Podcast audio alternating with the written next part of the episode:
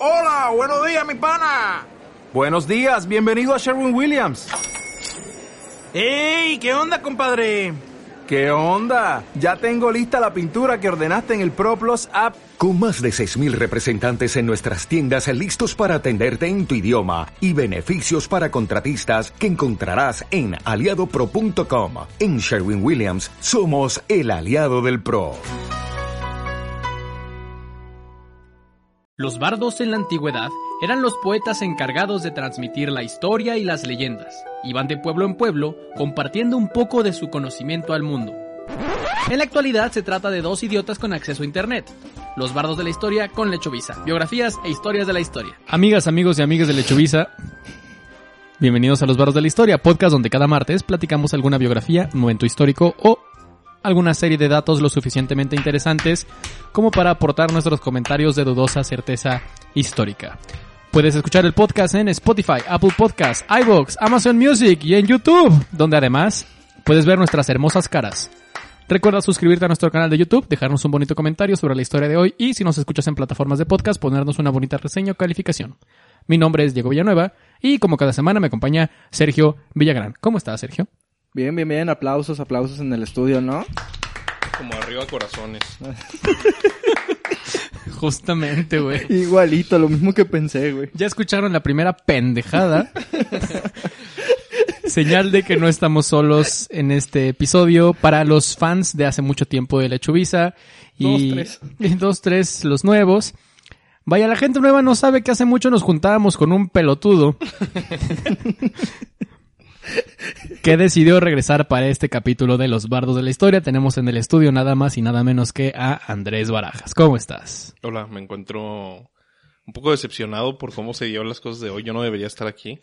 Ninguno de nosotros debería estar Ninguno aquí. de nosotros debería estar aquí, pero pues bueno. Yo tendría que estarme drogando en un baño en este momento. Mínimo. Mínimo. Mínimo. Mínimo, que es miércoles. Sí. De jodido pistear en una letrina, así ya.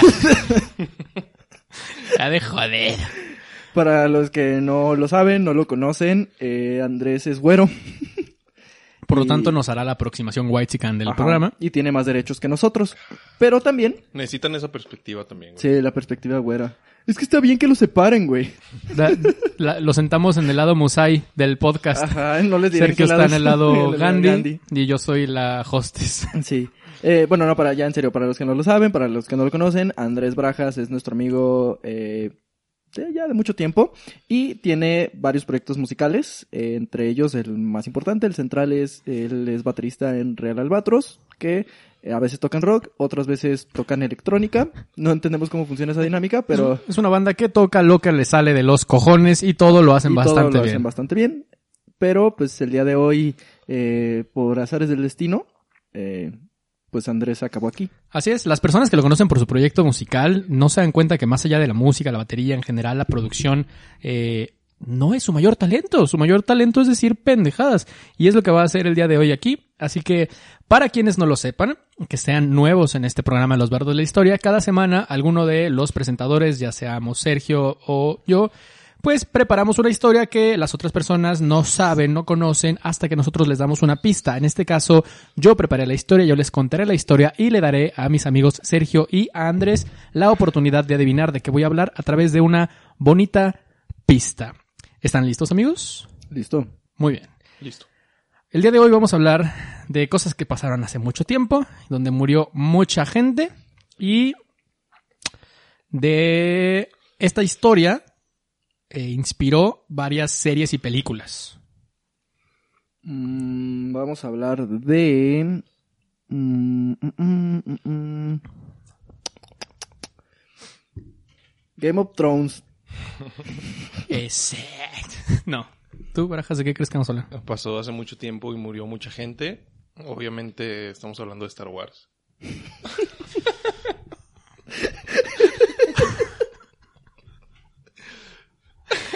No tanto tiempo. ni, tan, ni tan lejos. Ni tanta gente. No. Ah, estaba casi seguro que sí era Star Wars. Les platico. Cuéntamelo. En la antigua Roma, los juegos de gladiadores se anunciaban con mucha antelación en distintos lugares de todo aquel pueblo que Roma tuviera conquistado. Que para mejor comprensión, en esa época era todo. Menos. Menos o sea, todo lo conocido por el hombre europeo. Sí, del otro lado nos estábamos haciendo mierda y, y bailamos para que lloviera y ese pedo. Pero vestidos en oro, güey. Vestidos en oro. Traíamos un fiestón, cabrón. Mientras estos güeyes se agarran a putazos en chancla, nosotros estábamos bañados en oro, pas- así bailando para que lloviera. Así que, y, uh, ah, eh, Degollando- lluvia. degollando Mm, cabrones. eh, me como tu corazón. Eh, mm, no me gustó.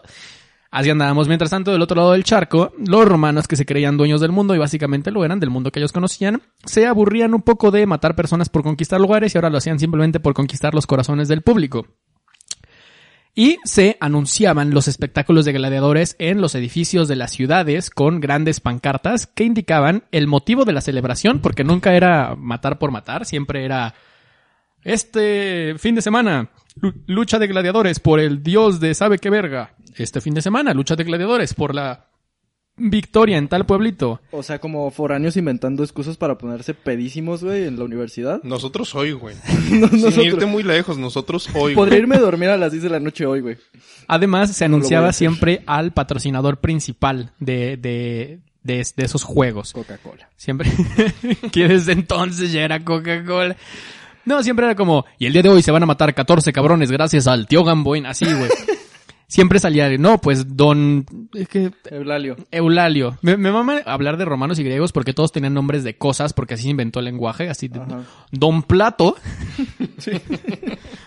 Nos invita a todos a su villa que para... me dices de Platón, güey. No, no, Plato nomás, porque Platón ya, Ya, es un platote, de- güey.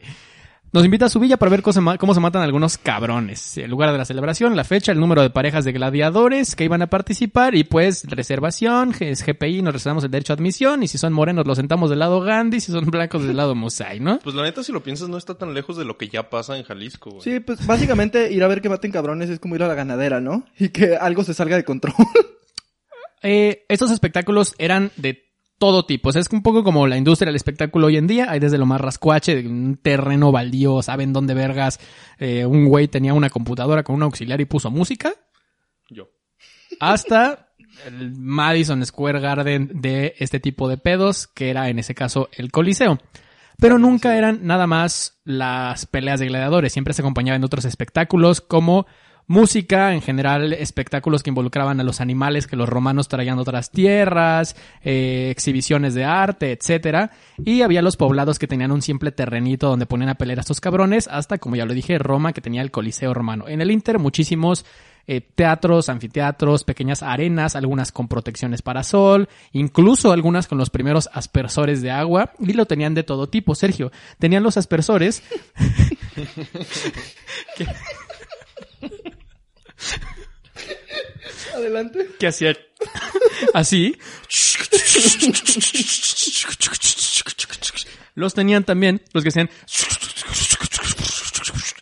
de todo tipo los romanos. ¿Los zapitos cuentan como aspersor?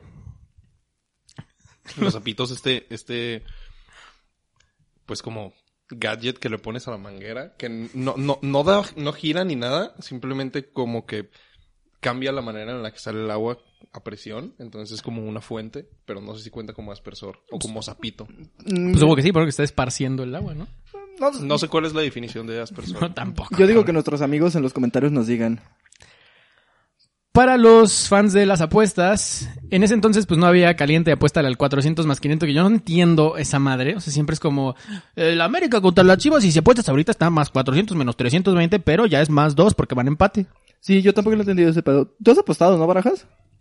Pues aposté durante el Mundial de, de Rusia 2018. Pero le apostaba a los que tenían colores bonitos. Ajá, güey. O sea, le apostaba. Apostaba ya como, como sesgándome. De repente también como racialmente, güey. Como... Claro. Además, solo aposté el dinero que ya te dan de entrada. El que puedes desperdiciar. Que tienes ¿no? que, que tienes como que duplicar así. Sí, tienes que- 38 veces, güey, para poder sacarlo. Sí, Es- tienes que sacar creo que el triple para poder ya sacar ese momio. Que es literal, o sea, si algunas personas no creen que las apuestas son una droga, literalmente estos dealers te están entregando su primera dosis gratis para que te enganches, cabrón. Qué rico. Pero está padre. Eh, Para ese tipo de personas se entregaban programas donde venían todos los detalles de los gladiadores, los nombres, la procedencia, la familia gladiatoria, que eran las escuelas de gladiadores de los que venían, eh, tipo de combate, etcétera, y los resultados de los combates anteriores. Duda, Sergio. Eh, entonces los gladiadores no eran esclavos, Sí, claro, eran esclavos. pero venían de un linaje de esclavos que se agarraban a vergazos. No, a los esclavos los metían en escuela de gladiadores. No era nada más como que tú ponte a pelear, sino como queremos una buena pelea, a ti esclavo que te capturamos en tal región, te vamos a enseñar ponte a pelear. mamadísimo. Ponte mamadísimo, güey. Como Sí. escuela de fútbol de las chivas. Básicamente, o sea, no nada más es tú, morro que está vendiendo helados en tal eh, En municipio de Jalisco, vente a jugar al OmniLife. No, es como, ok, tú, morro que está vendiendo helados en tal municipio de Jalisco, ven a las fuerzas básicas, cómprate un chingo de vodka de tamarindo, choca un carro y ya luego debutas. Y ya debutas. Tienes que tener escuela, güey. Los gladiadores zurdos eran más destacados porque estaban acostumbrados a luchar con los diestros y esto les daba una ventaja porque decían, ay cabrón, hasta que alguien gritara, aguas, es zurdo, ahí es cuando la ventaja se Se desvanecía. acabó. Es que siempre pasa, güey. Sí, güey. La noche anterior a las luchas de los gladiadores se celebraba un banquete público en el que los espectadores veían a estos güeyes cenar y Qué verguísima, güey. Espero algún día alguno de nosotros sea lo suficiente famoso como para cobrar para que nos vean cenar, güey. Mira lo que me estoy cenando, decían. Eso era por varias cosas. Una, porque permitía a las personas que iban a ir al espectáculo del siguiente como, pues, era un meet and greet, básicamente. O sea, conocías al güey al que le habías apostado, al que Le querías ir a ver, le agradecías. También a los apostadores que todavía no se decidían, ahí es donde se asomaban para ver quién era el más mamado, cómo cenaba cada quien, cómo se llamaban con los demás. Y básicamente lo que dice la profesora estadounidense Alison Frutel es que esto era una especie de, de asemejar a una última cena para estos güeyes, porque lo más probable es que la mayoría Si no fuera su última cena. iban a regresar. Hagan, chavos, a esto vean, vívanlo como una última cena, Ajá. porque sí es. Entonces, eh, se han empezado, no hay pedo. Aparte yo creo que ya desde, desde ese momento como que ya oías qué pedo, ¿no? Ya oías contra quién te tocaba y... ¿Se, se juntaban los que se iban a, iban a competir entre ellos? Sí, eran todos los que iban a competir al día siguiente. Como en los Juegos del Hambre. Básicamente, Güey, como... Pues como los sumos que viven todos en, en una comunidad y todos tienen que estar todo el tiempo como entrenando y Pero, aislados. y- Se- según yo, pero los, una vez. según yo, a los humos les escriben sus historias, este, y los güeyes son más actores, eh, como performances, eh, ellos les escriben las historias, hay títulos, este, hay un, me estoy confundiendo de deporte, Te estás ¿verdad? confundiendo. Sí, te estás de Pero, pero los, según yo los sumos, eh, Todos, Pues- son, todos son amigos, tú los ves pe- pegándose, pero en realidad después andan ahí cenando. pues no sé si amigos, pero sí viven todos juntos. Según yo hay como, como distintas, güey, una vez eran las 3 de la mañana en mi casa y duré unas dos horas viendo contenido de sumos. Me pregunto, Sí, sí pasa. ¿qué pasa, güey?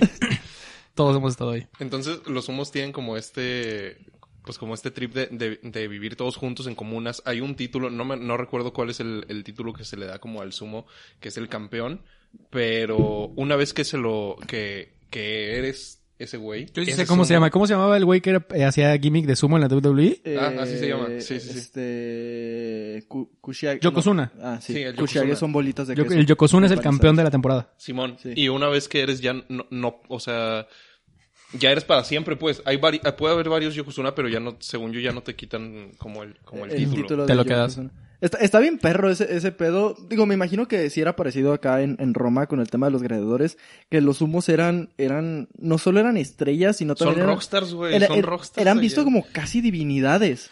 No, aquí eran carne. Te Ok. sigo contando. Ok. Eh, Dividían en la cena solamente en dos grupos. Los Nokshi, que eran los sentenciados a morir, los decían, tú vas a mamar, güey. O sea, tú sí empácale chido porque te vamos a dar un palo, cabrón.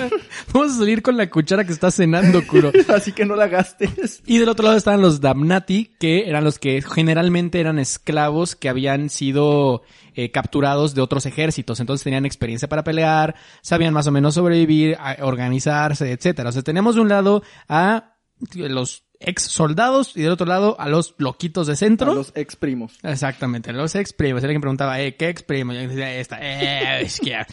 Y eso también servía también para publicidad del juego. Lo que hacían esta escena también una noche antes, lo hacían para que las personas de otros poblados que iban a ver la lucha llegaran una noche antes.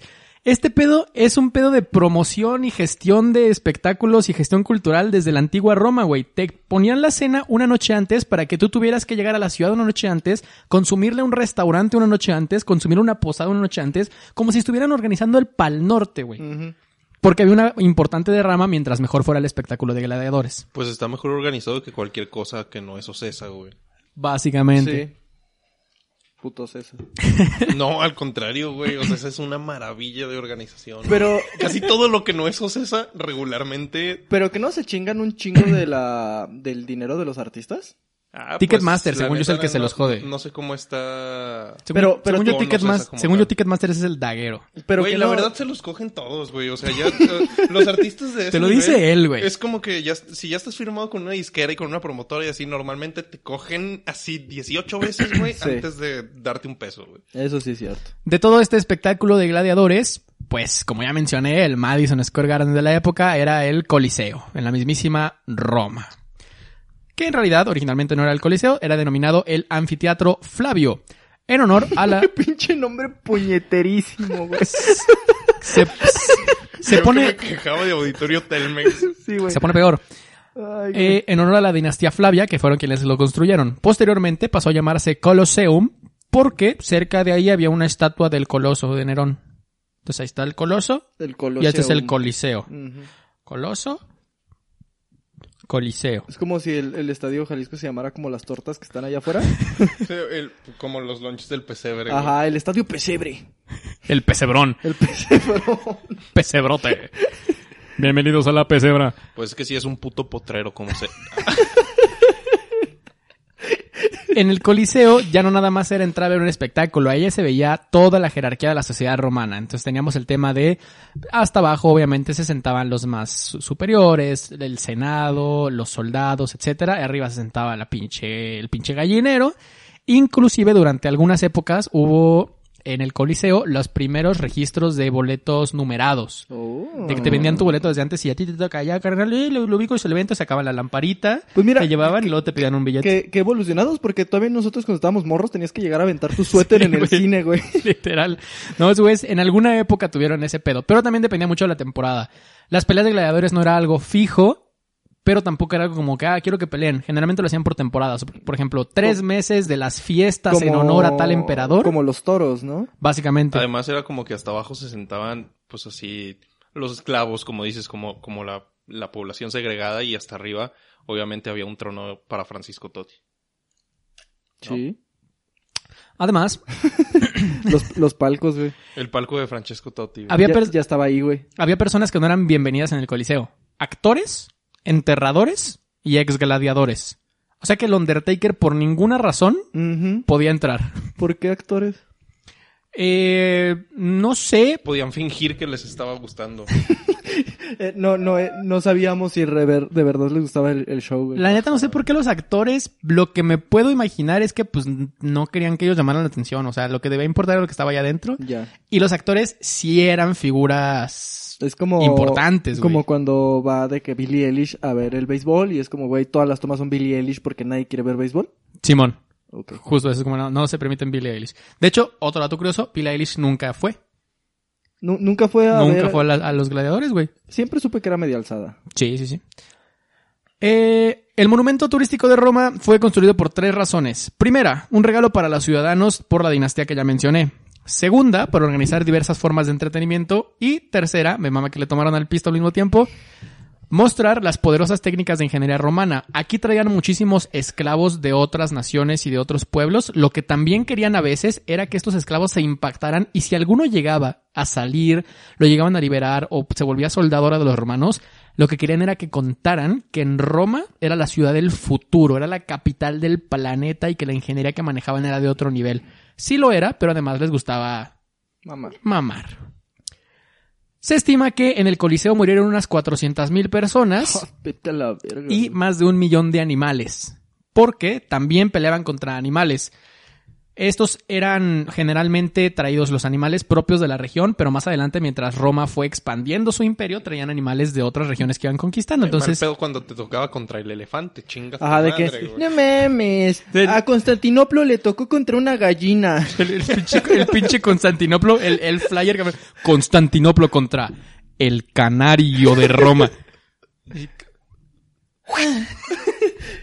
y mientras tanto otros podían enfrentarse a animales como leones, tigres, hienas, hipopótamos, rinocerontes, cocodrilos, avestruces, antílopes y cebras u osos. Güey, ¿cómo, ¿cómo te vas a enfrentar contra un rinoceronte? O sea, realmente, güey. Sí. No, no puedes. o sea- Por más armas que te den un combate uno a uno, güey, con un rinoceronte. De esos, creo que el que más miedo me No daría es el hipopótamo, güey.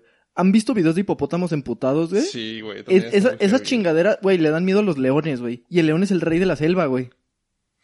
No respetan jerarquías. Pero esos viven en el río, güey. Aquí es donde yo les pregunto, pequeña encuesta, y para que nos la contesten también en casita en los comentarios. ¿Qué preferirían, mis estimados amigos? ¿Pelear contra 100 caballos del tamaño de una gallina o una gallina del tamaño de un caballo? Chinga tu madre. Creo que. Eh, los caballos. No, creo que. 100 la gallina. caballos? ¿Has visto una gallina emputada, baraja? ¿Tú dices una gallina? Sí. Las gallinas emputadas, no, no mames, güey. Básicamente, Pero es, pero es que siento que si son, o sea, si son muchos caballos del tamaño de una gallina, pues es más difícil, güey. El equipo siempre es más difícil de vencer que, o sea, por lo menos te tienes que concentrar en uno solo, güey. Sí, pero los caballos son más nobles, las gallinas son máquinas de matar, güey. pensémoslo en el tema biológico. Barajas, una gallina del tamaño de un caballo es un dinosaurio. Sí. Lo sé. Básicamente. Es como pelear contra un velociraptor, güey. Básicamente, güey. No, los velociraptors eran chiquitos, según yo. No más chiquitos que una gallina. No, probablemente no.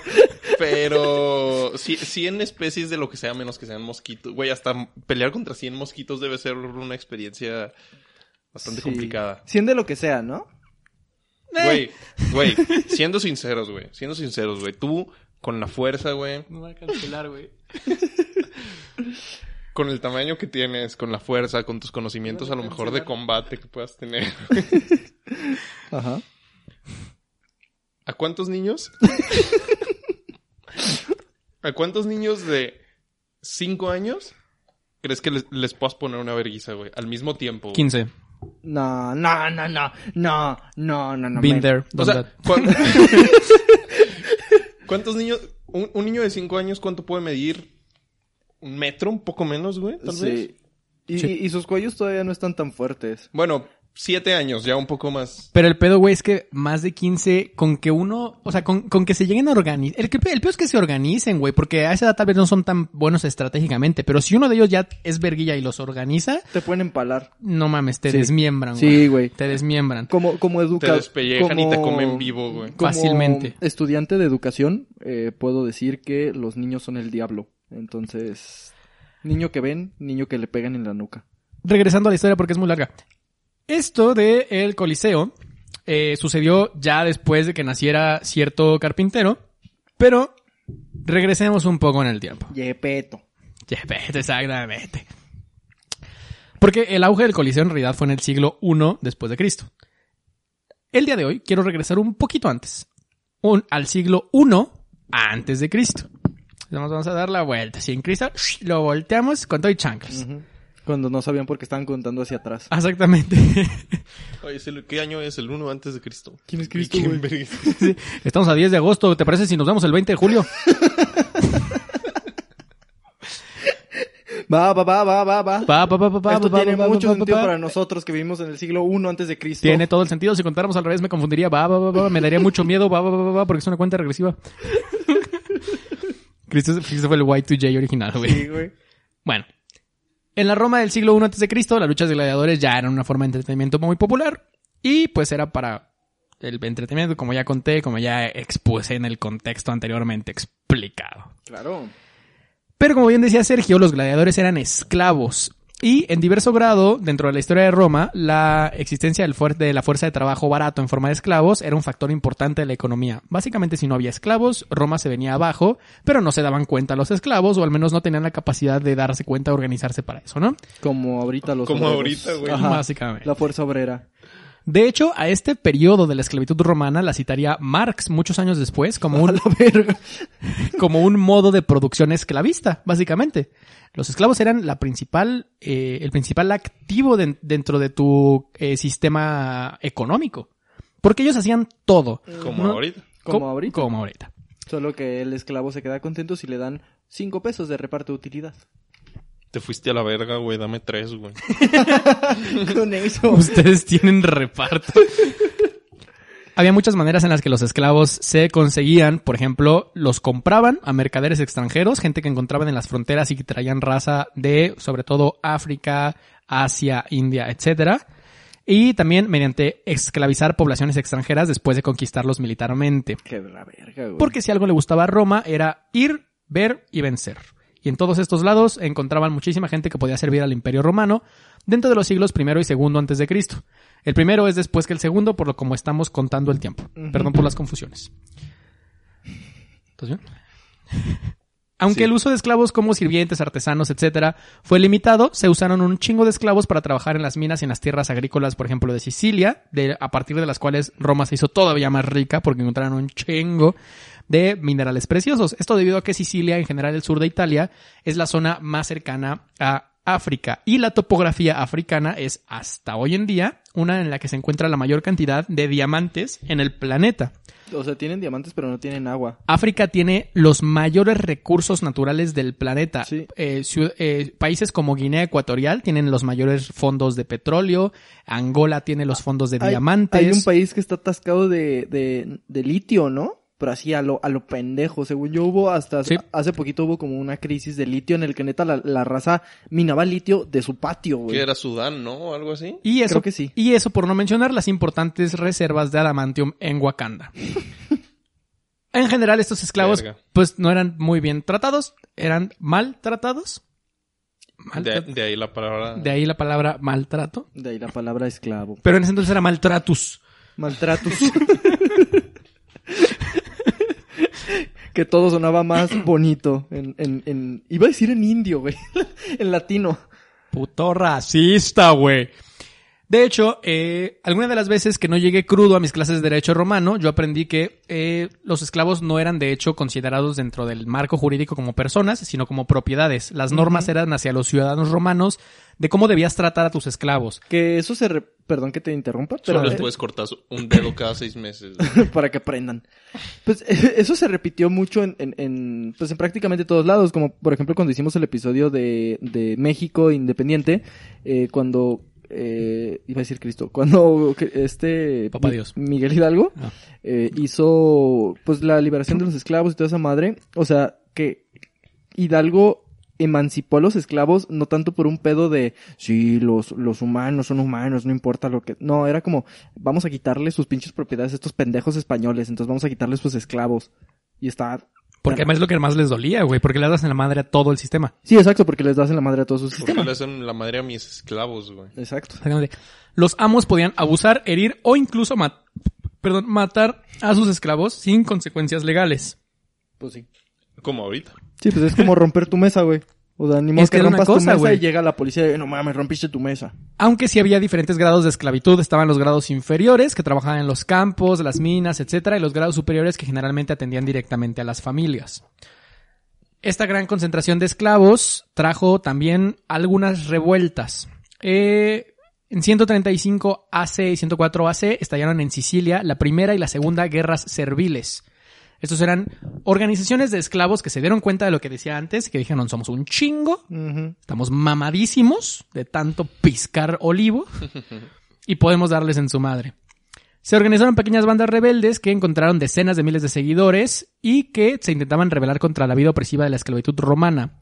El problema de estas primeras guerras serviles es que no se ponían de acuerdo en qué es lo principal que querían. Unas, unos bandos de rebeldes, querían pelear contra Roma por este sistema de esclavitud Ajá. y otros simplemente querían escapar, ya sea hacia el mar Mediterráneo o hacia los Alpes. Como, güey, pues no vamos a cambiar a Roma, solo vámonos de aquí. Que, que- estoy más de acuerdo con esos güeyes. Era como, no mames, Roma, pinche imperio enorme, güey. Solo, solo vámonos. Aunque también hay que considerar que estos que tenían todo para ir contra Roma es porque ya no tenían nada más que perder o ganar. Generalmente los esclavos eran los últimos supervivientes de familias de decenas que habían asesinado y que Sí, lo único claro. que querían era venganza, güey. Literalmente eso es lo que inspira la película de Gladiador, de, de Ridley Scott. Farfa la vendetta. Y todo esto para que se les fuera un puto reloj en, un ta- en una toma, güey. Hijo, sí es cierto, güey. Sí, siempre se me ha hecho eso increíble como en Piratas del Caribe que sale un avión. Sí. A ver, los registros de esa época eran muy confusos. La historia la cuentan los ganadores, güey. Exactamente. Eh, El rinoceronte escribiendo su historia, güey. Ayer me chingué a un moreno. el ¿Eran Senado, morenos? el Senado romano, más de uno que sí. el Senado romano solo lo consideraba como pequeños disturbios, no, no lo consideraban guerras, a pesar de que los historiadores sí lo consideran, Como AMLO. Aunque fueron necesarios varios años de intervenciones militares porque quedaron como un sistema de guerrillas en las montañas de Italia, o sea, como lo que hoy es el ejército zapatista que no se puede meter una patrulla porque valen verga, Ajá. aunque la gente cree que esa guerra terminó hace 15 años, no. Ahí te siguen matando si eres un cuico, güey. El punto es, Como. Uber en el aeropuerto, güey. básicamente. Ay, güey, como redado en Tepito, güey. Y sobre todo no era un problema porque ninguna de estas guerras serviles fue cerca de Roma. Entonces simplemente era lo que nos cuentan que pasa. O sea, tampoco es algo que... Sí, si pasa lejos de la capital realmente no pasó. Exactamente. Como en México. Exactamente. Es como, por ejemplo, hace poco hubo ciertos atentados, pero solo pasaron en lugares donde no hay aeropuertos internacionales, donde solo hay vuelos locales. Ey. Por lo tanto, nadie sabe qué pasó, güey. Sí, o sea, usted no ve al presidente y dice, "Eh, en Tejeringo Sí. se chingaron a unos señores. Sí, nunca va a salir. Tangamandapio en llamas. Hay que hacer algo. Hay que hacer algo. Que alguien haga algo. En cambio, Mi hermano en Cristo. Eres el presidente. alguien debería de hacer algo. Esto ya se salió de las manos. Alguien con poder. Somos un puto chiquero. Tierra de nadie. Mi, mi hermanazo en Cristo ¿Usted? es el presidente. Y por eso no tuvieron tanta repercusión en la Primera y Segunda Guerra Serviles. Pero la tercera. En el 73 a.C., ¿O no? un grupo de unos 200 gladiadores de la escuela de Capua. No, ya buena, muy buena, Sí, güey. ya. ya. que sean de Capua. ¿Saben de quién era la escuela de Capua? ¿De quién? De Léntulo. Ahí está. Ay, es lo que te digo, güey. Que era, ¿Cómo peleas contra eso, güey? que era Léntulo pero segurulo.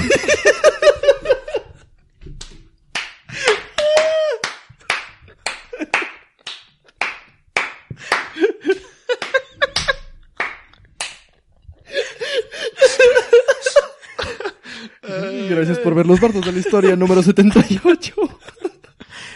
Planearon una fuga. Dijeron, huele a gas. Ya no hay droga aquí. Cuando se reveló su plan, una fuerza de aproximadamente 70 hombres capturados y esclavos se armaron con utensilios de cocina y lucharon hasta escapar de la escuela de Capua. Y se Güey, era Roma, solo eran rodillos, güey. sí, güey. Sí, básicamente.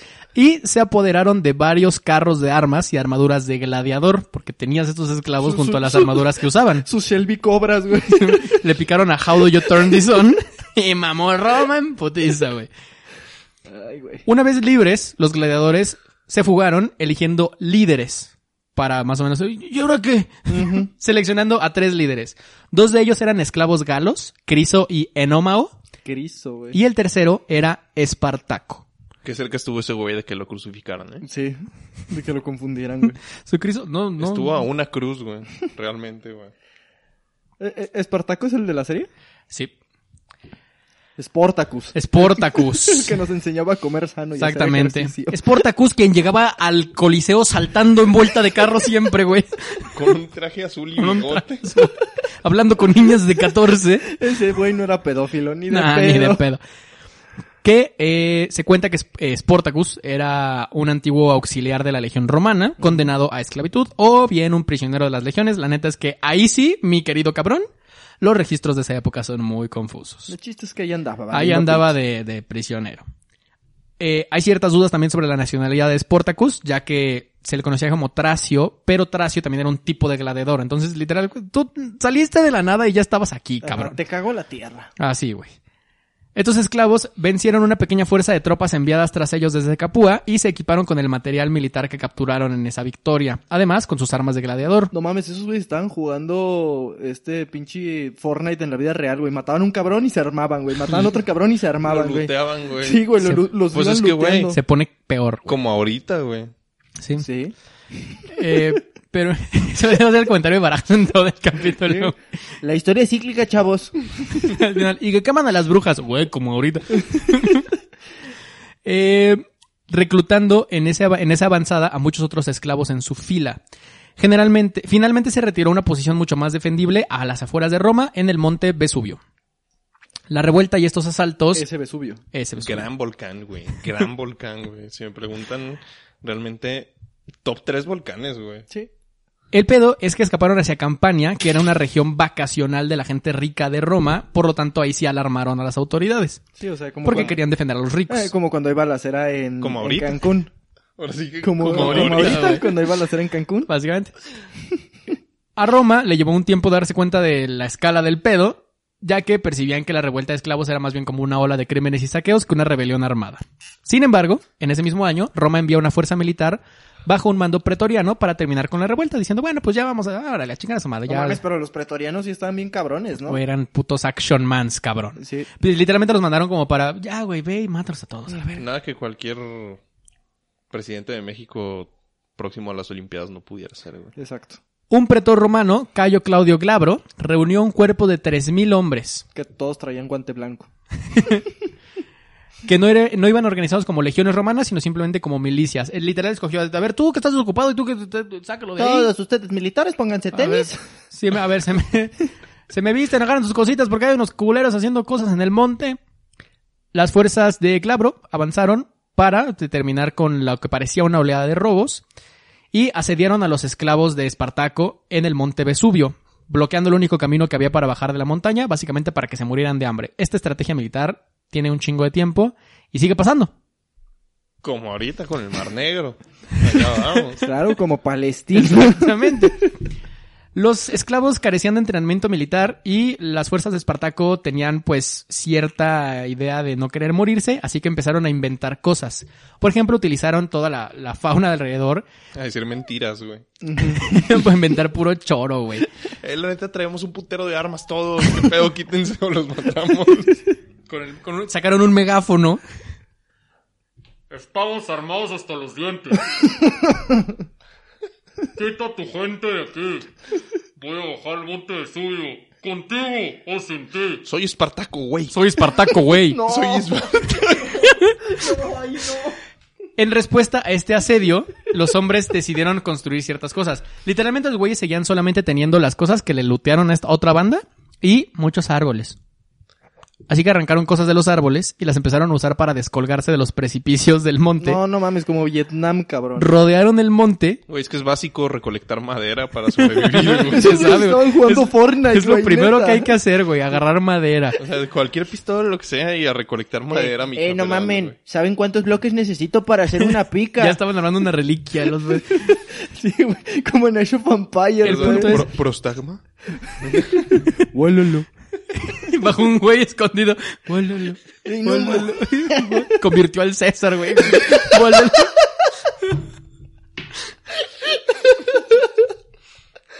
Ay, güey. Bueno, escalaron donde supuestamente los tenían atrapados, rodearon el monte, les llegaron por atrás y mataron a todos estos romanos, Ah, güey. la verga, los pretorianos, Güey, güey. les aplicaron el truco más viejo del libro, güey. Así Sí, es, por la espalda. Por la espalda. Tras esto, contra Espartaco se envió una segunda expedición bajo el mando de Publio Varinio. Qué, qué nombre, qué barbaridad, Y Varinio tenía un chingo de soldados que los dividió en dos, en los comandados por Furio y por Cosinio. Güey, ¿Por qué Estoy- abandonamos ese tipo de nombres, güey? Estoy fascinado, güey. Estoy fascinado con los nombres de esta época. Furio comandaba dos mil hombres. No se conoce si eran legionarios o no, solo eran dos mil hombres. Y estas fuerzas fueron también derrotadas por el ejército de esclavos. No mames, los mandaban a matar como margaritos, digo, pajaritos. Güey, pues es que el ejército de esclavos estaba ya harto, güey. O sea, Sí, ya estuvo güey. bueno. Ese fue el caso de Furio. Del otro lado, Cosinio también murió a manos de los esclavos. Lo desollaron. Y Variño, que era el pretor que mandaron, fue capturado y los esclavos se apoderaron del equipamiento de los ejércitos romanos. Ya lutearon, pero chido. Me mama que los encueraban, güey. Güey, es que sí, güey. El O sea, punto- Se aplica, güey. Como ahorita. Mientras- No quiero decir que en un estadio... de Mientras Espartaco... Tú vas a hacer que nos cancelen, que nos maten, cabrón. Mientras Espartaco seguía avanzando y se escuchaban más las historias sobre sus victorias, más esclavos se unían a su avanzada. Muchos otros esclavos empleados como arrieros y pastores que estaban en la región decían, "Mm, ese güey es la verga, me lo voy a juntar, mm, patrón, chúpela. Y ya, se iban. Al punto en que Espartaco ahora tenía a su mando 70 mil hombres. Verga, güey. Ya era un pedo ya considerable, ¿no? Sí, Ya, ya. ya es un Ya estadio es- azteca, sí, güey. Ya Ya. es más o menos un estadio azteca sin contar las modificaciones. Está- Estadio Azteca con activación. Así que no son todos unos niños de Coca-Cola ahí abajo, pero lo demás, puro gente de Espartaco. Es que... Como ahorita, güey. Como ahorita, güey, la historia cíclica. Expandieron el territorio de pillaje y ahora incluyeron las ciudades de Nola, Nucería, Turios y Metaponto. Sin embargo, eh, de estas victorias también tuvieron sus eh, fallas y sus derrotas, dado que es en esta época en la que pierden a uno de los tres líderes originales, Enomao, en una batalla. Y ahora simplemente quedaban Espartaco y Criso, quienes mandaban un grupo de hombres armados con muchísima habilidad para matar romanos. Y lo que pretendían hacer con esta fuerza es algo difícil de saber. Ahora bien, hay eh, varias versiones de qué hicieron estos ejércitos de Espartaco y Criso. De hecho, hay eh, muchas interpretaciones de esta historia de Espartaco. No nada más la serie de Spartacus, no nada más Lazy Town, sino también eh, la película Espartaco de Stanley Kubrick de 1960 retrata a Espartaco pues como este güey súper libertador y los derechos y la verga. Y pues no mames, no hay manera de saber si el güey era así de buen pedo. Simplemente... El vato, ¿no? Diciendo que, oigan, yo no quiero, eh, pues, desordenar cómo está constituida su ciudad, pero pues, probablemente la esclavitud no sea la solución. Ah, probablemente más el güey llegó y dijo, ¡hay manzanas! ¡Mátenlos! Eh, es, es que yo siento que eso pasa con la mayoría de los héroes históricos, ¿no? O sea, la mayoría era como, estoy hasta la verga. Y eran tetos emputados que lo llevaron a la máxima consecuencia, güey. Y a la máxima idealización histórica ya Sí, posterior. sí, sí, pues. sí. Ya después era como, no, ese güey liberaba esclavos. Además, eh, no sé, este, besaba becerros. No, don Miguel Hidalgo, un capo, y don Miguel Hidalgo con tres prostitutas inhalando cocaína. O sea, Sí, sí, vayan a escuchar nuestro episodio de Miguel Hidalgo, donde pasa exactamente eso. Eh, de hecho, entre muchos historiadores clásicos empezó a haber conflicto de historias porque no sabían qué hizo Espartaco y qué hizo con su ejército en ese momento. Eh, existen varios historiadores, por ejemplo, Apiano y Floro, floro, güey. floro, güey. que dicen que Espartaco pretendía marchar sobre la mismísima Roma. Nah. Aunque esto puede más ser un reflejo de los miedos de Roma, porque en ese entonces había muchas noticias de va a venir y vamos a valer verga. Sí, no, no creo. Ahora, si Espartaco sí quería ir sobre Roma, pues no sabemos si sí o no. Plutarco, por otro lado, escribe que Espartaco simplemente quería escapar hacia el norte y dispersar a sus hombres a- después de los Alpes y cada quien, órale, una nalgada y vámonos a donde quieran ser libres. Y uno de ellos fundó a los vikingos. Probablemente. No te creas, ya no, ya, ya estaban. No. Los vikingos estuvieron como hasta los hasta el 800 después de Cristo. Que sepamos. Por eso ellos fueron los primeros. Niégamelo. Uno de esos güeyes era Odín. Es en el mismo año que la Roma ficha a Totti y los esclavos fugados abandonaron sus campamentos de invierno y empezaron a moverse al norte hacia la Galia Cisalpina. Aquí es donde el Senado dijo, ok, ya no son nada más rateros, creo que ya son un pedo serio. Eh, sobre todo porque ya había matado a dos pretores y a varias legiones romanas. Son rateros con iniciativa, güey. y no hay Son- nada más peligroso Sí. que un ratero con iniciativa. Son rateros organizados. Aquí vamos con la primera eh, divergencia entre dos historiadores. Ok. Primero está Apiano.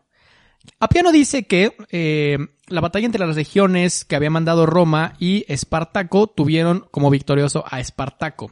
Y que Espartaco quería justamente invadir la ciudad de Roma haciendo un circuito alrededor de Italia para recuperar más soldados. Del otro lado está la historia de Plutarco, quien dice que después de los sucesos de vencer a las legiones de romanos, Espartaco lo que quería era rodear Roma, no entrar, porque estaban en el sur de Roma, y más bien ir hacia el norte para escapar al resto de Europa. Claro. Aquí realmente no O sabemos. sea, ellos venían de abajo iban subiendo Todos venimos de abajo, pa. de abajo de Italia, cabrón. Ah, no, yo no, yo vengo de abajo de la Gustavo Madero en Ciudad de México. De abajo del metro. Ay, y yo del sistema de castas. El punto es ¿De que, andamos? a pesar de las contradicciones, se eh, No, dice... no, no, espera, espera, espera. O sea, hablando en serio. Hablando en serio, soy moreno. Este, o sea, ellos venían como de, de abajo de Italia y Roma estaba como en medio, ¿no? Sí, Roma está justo en medio. Entonces era como, puta madre, tenemos que sortear esta chingadera enorme. No, no la queremos chingar. Nos vamos de ladito, como cuando le robas dinero a tu mamá de la Como cartera. cuando ves a la morra buchona que va con novio en el antro, güey. Así es. Y dices, ese juego no se juega. No, No, no se juega. ¿O sí No se se juega? No se juega, pero le sales por un lado y de alguna manera interactúas y pues terminas en una bolsa, güey. Así como nuestro camarada. En ambas versiones, y es lo que se, se coincidió, Espartaco sí estaba en el sur de Italia con sus chingos de cabrones y avanzó hacia el norte. El pedo justamente es saber si una vez a la mitad de Italia él quería meterse a Roma para armar cagadero o seguirse hacia el norte. Literal dijo, déjenme pasar o les armo un desmadrito. Eh, Yo nomás quiero ver, Me dijo. les pongo bien pendejo.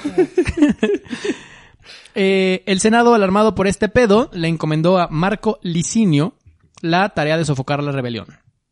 Marco Licinio Craso había sido pretor en el 73 a.C. Marco Licinio Craso. y era conocido por sus conexiones políticas, su familia y también por ser el general que había vencido a los samnitas en la batalla de Puerta Colina. Cuando, de Sí. hecho, el mismo Sila, un importante eh, militar romano, había huido de estos. Estaban mandando a Nick Fury, cabrón. Le fueron asignadas seis legiones, además de las dos anteriores legiones consulares, sumando un ejército de 40.000 soldados romanos entrenados. O sea, ya era un overkill. Ya era un overkill. O sea, podrás decir, sí, siguen siendo menos que los 70.000 de Espartaco, pero los 70.000 de Espartaco siguen siendo esclavos peleando con cucharas, güey. Alguno de ellos agarró una espada. Esos güeyes eran 40.000 soldados entrenados para matar civilizaciones enteras, güey. Ajá. Como ahorita. Sí, como ahorita pasa. Igual. Craso trataba a sus legiones con una disciplina muy culera. Por ejemplo, recuperó de así de antiguas tradiciones, ¿eh? Bring Back the Classics trajo la decimatio. La decimatio, se preguntarán. ¿Qué es la Sí, decimatio? yo me pregunto. La decimatio es un castigo mediante el cual se diezma un grupo de soldados. De cada diez, a uno lo matas frente a los otros nueve para demostrar que no deben ser cobardes De si en alguna misión han fallado. De tus mismos soldados. De tus mismos soldados. Ya, ya habíamos hablado de alguien que hacía algo así, güey. Las chivas. Sí, Cuando, cuando iban a descender y amordazaron a Javi Baez frente a los otros cabrones. Ah, No, no mames, no, ya, hablando en serio, habíamos hablado de alguien en este podcast que hacía eso. No, no me acuerdo quién, güey, no me acuerdo Como quién. ahorita. Probablemente sí. Pero el punto es que hacían ese pedo, pero probablemente los romanos lo inventaron, güey. Pobre O sea, Javi fu- fuera de Baez. pedo, yo no, yo no dudo que grupos de crimen organizado lo hagan, güey. Sí, seguramente, güey. No, ¿sabes quién lo hacía? Pancho Villa. Sí, Pancho- justamente. Pancho Villa hacía ese Que pedo. es un grupo de crimen organizado. Sí, básicamente era un grupo de crimen organizado. Y hacía esto con toda su legión, güey. Después de fallar en la mi- primera misión, aplicó la decimatio, es decir, matar a uno de cada diez. ¿Con cuántos iba? Pues mata a 4000, ¿no? Si va con 40000. Mató a cuatro mil soldados nada más para demostrar a los demás que no fueran culos, güey. Qué mal pedo. Plutarco, el historiador, solo menciona la decimatio de 50 legionarios, pero lo más probable es que se haya sucedido lo otro. Al margen de lo que sucediera realmente, eh, Craso demostró que era más peligroso ellos que el enemigo, así que no me quieren fallar a mí, cabrón. Váyanse ustedes, culos. Cuando las fuerzas de Espartaco volvieron a desplazarse hacia el norte, Craso desplegó seis de sus legiones en las fronteras de la región y destacó a dos legiones bajo el mando de Mumio para que maniobrara por la retaguardia. Eh, como te gusta. Cuando se le presentó la oportunidad, Mumio desobedeció a Craso y atacó a las fuerzas de Espartaco. El peor es que Espartaco lo derrotó. A pesar de esta derrota, Craso atacó a Espartaco y le venció matando a unos, 60 a unos 6.000 rebeldes. Él solo. Así, a mordidas, cabrón. Las legiones de Craso salieron victoriosas en varios enfrentamientos. eh, y según Plutarco, Espartaco hizo un trato con algunos piratas cilicios para transportarle a él y unos 2.000 hombres a Sicilia, donde pretendía incitar una revuelta de esclavos y conseguir más refuerzos. Sin embargo, fue traicionado por los piratas. Porque quién lo diría, ¿no? ¿Quién diría que los piratas no tienen palabra de honor? Algunas fuentes mencionan que hubo algunos intentos de construir barcos y balsas entre los rebeldes, pero que Craso adoptó medidas sin especificar que asegurar que los rebeldes no pudieran cruzar a Italia. O sea, no sabemos cómo lo hizo Craso, pero no pudieron construir sus barcos. Ahora bien, Les dijo que no. Roma más adelante entendió que Craso tenía una buena oportunidad de vencer a Espartaco y garantizó más soldados. Ahí te va más gente para que ahora sí ya pagues ese pedo. Pero ya no los mates. ah, me han dado 20 mil. Dos mil mamaron. Eh, en este momento, las legiones de Pompeyo volvían a Italia tras haber sofocado la, la rebelión de Quinto Sertorio, y fueron ellos a quienes mandaron contra Espartaco. Las fuentes son un poco confusas sobre si Craso solicitó estos refuerzos o si el Senado simplemente se aprovechó del regreso de Pompeyo para decir, ah, nuestro gran héroe es ahora quien va a ir. ¿Pompeyo? Es pro- Pompeyo. ¿Era una persona? Era una verga, persona. No mames. Ahí el pedo es que Yo confío y entrego mi vida a Pompeyo. Ahí el pedo que vio Craso también es que él estaba muy cerca de vencer a Espartaco, pero el Senado iba a usar su victoria para un objetivo político. ¿A quién le asignamos la victoria? Iban a hacer a elecciones. presidente. Porque Craso Ajá, no era popular, güey. Craso no era alguien eh, popular entre las masas, Pompeyo sí. Lo que querían era que Craso hiciera todo el trabajo, que Pompeyo fuera a la última batalla y vender la historia del héroe Pompeyo en la ciudad de Roma. Pues como pasa ahorita, güey. como ahorita, güey. Es que cómo no le vas a dar el puesto a presidente, güey. Ay, güey, es que ahí voy. Presidentio, güey.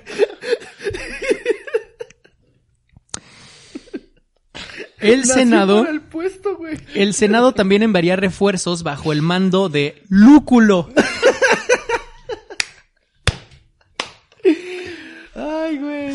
Güey, pobres de mis hijos el día que existan después de yo escuchando todo esto. Pero. ¿quieres saber el nombre completo de Lúculo? Por favor, güey. Lucio Licinio Lúculo, comandante de las fuerzas implicadas en la Tercera Guerra Mitridática. El triple L. El triple. Como lo alias el triple L, güey. Large, large, large, perro. Grandototototote. Eh, y empezaron a mandar un chingo de estos héroes para que opacaran la victoria de Craso, güey. El plan romano era cesar a los esclavos desde tres frentes. En el noreste, Pompeyo con siete legiones. En el suroeste, Craso con ocho legiones. Y en el este, Lúculo con cinco legiones. En el este. Mientras tanto, presidentio esperando.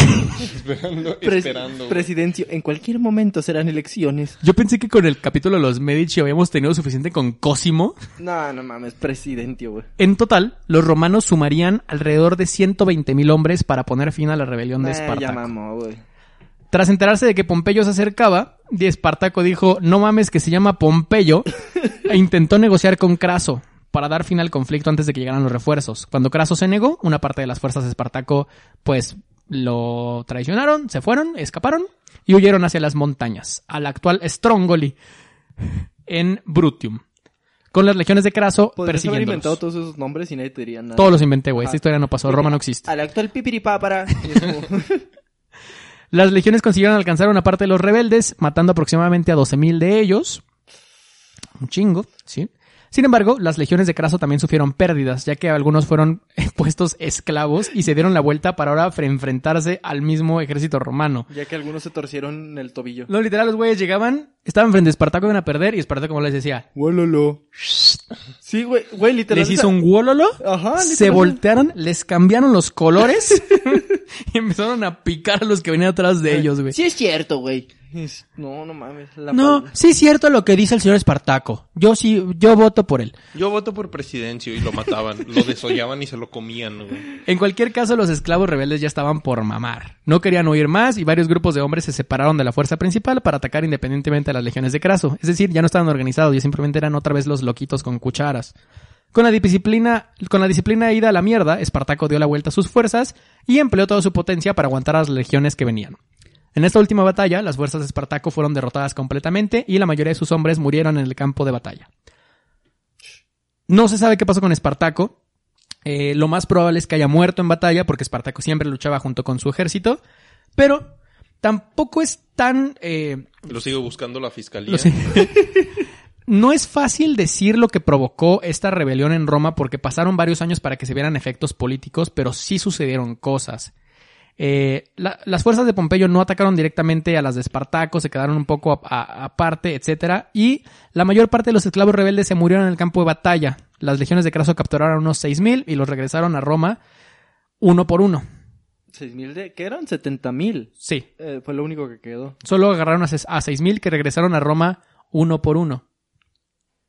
¿Por qué uno por uno, güey? Porque los fueron crucificando a lo largo de la carretera de Roma a Capua. Bien, a bien, la verga, güey. Como pinche video de, de la pinche banda que le gusta a este güey. Real Albatros.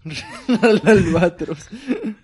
Los Tigres del Norte. Los tigres del norte. Así es. Pompeyo y Craso obtuvieron muchos beneficios políticos por haber sofocado esta rebelión, regresaron a Roma como héroes y se presentaron para ser cónsul en el 70 antes de Cristo. Y los crucificaron al revés. O sea, ya era después de Cristo esto, los crucificaron al revés. Antes de Cristo. No, Ah. Todos los seguían crucificando. No, sí. Aunque Pompeyo no tenía derecho a ello por su edad, aún así dijeron, este güey mató a Espartaco y lo volvieron cónsul. Los efectos de la Tercera Guerra Servil sobre la esclavitud son difíciles de determinar. Si bien había cambiado la percepción sobre los esclavos, pasaron muchos años hasta que los ricos dueños de los latifundios redujeron el número de esclavos agrícolas, optando por mejor emplear a muchos hombres libres desposeídos. Es decir, en lugar de tener esclavos, pues trabajo y te, Te pago paga. tu y- sueldo. Ajá. Parece mentira, ¿verdad, güey? Parece que hay gente que todavía no sabe que existe eso, güey. Con el fin de la guerra de las Galias de Julio César en el 52 a.C., las grandes guerras de conquista romanas cesarían hasta el reinado del emperador Trajano. Con este cese de las guerras romanas por cerca de 200 años, también cesarían muchísimos esclavos viniendo a Roma. El estatus y los derechos legales de los esclavos cambiarían y bajo el emperador Claudio fue promulgada una constitución que convertía el hecho de matar a un esclavo eh, viejo o enfermizo en un asesinato. En un viejo o enfermizo. O sea, puedes Si matar es a uno viejo- joven. Sí, ahí dices, arre, arre, arre, pero si es viejo o enfermizo, eso sí es matar. Ajá. El otro güey se podía defender. Es O difícil. sea, no es- mames, hijos de perra. No podemos determinar en qué medida contribuyeron estos sucesos a la guerra, de, de la guerra, los cambios en el uso y costumbres de los esclavos en Roma, pero parece que al final de cuentas sí sirvieron de algo, porque el uso de esclavos en Roma y el comienzo de una nueva percepción del esclavo dentro de la sociedad del derecho comenzó a suceder. La tercera guerra servil fue la última de las guerras serviles y Roma nunca volvería a ver un levantamiento de esclavos de ese tipo. Qué bueno que se los cogió Atila el uno. Ya, ya saben qué va a pasar en 100 años. Y esa es la obrera. historia de la tercera guerra servil, Con la Amazon. guerra de Espartaco, la guerra de los esclavos en Roma. ¿Qué les pareció la historia, mis cabrones? Yo espero que algún día le hagamos eso a Jeff Bezos, güey.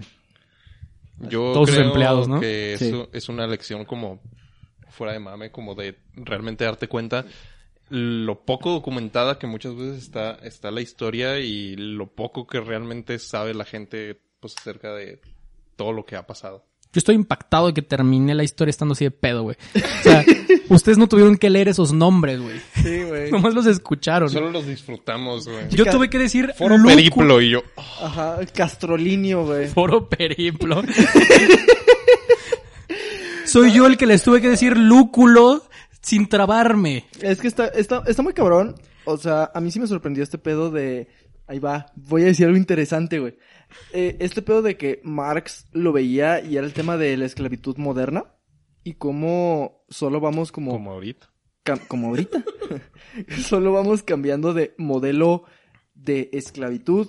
Porque, admitámoslo, la, la, mm, la, la- el capitalismo sigue aceptando un cierto tipo de esclavitud en el que las personas tienen que dar su vida. Y ese es el pedo, que está aceptado, normalizado, Ajá, y regulado, y regulado. y nadie dice nada, güey. A, mí, uno de los videos más perros que he visto este año fue cuando el pendejo de Jeff Bezos literal estaba en el espacio, que se juntaron todos los cabrones y crearon el primer sindicato. sindicato, de. Amazon, güey.